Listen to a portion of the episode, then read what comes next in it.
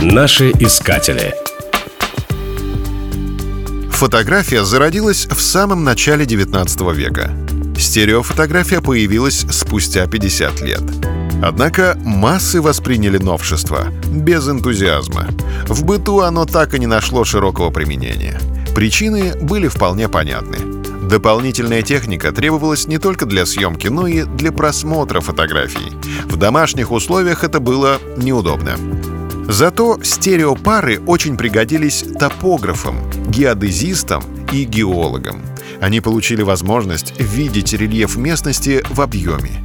Это было важно при дешифрировании аэрофотоснимков.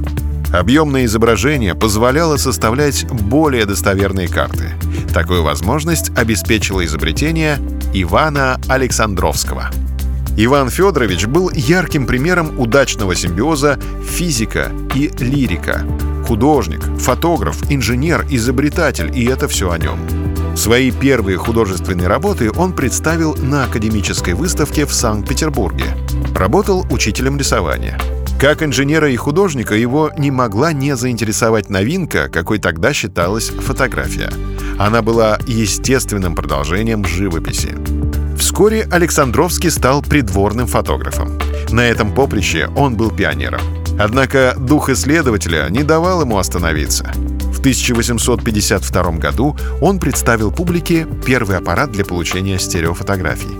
Почти сто лет его изобретение оставалось непревзойденным. Лишь в середине 20 века стереофотографию потеснила голография.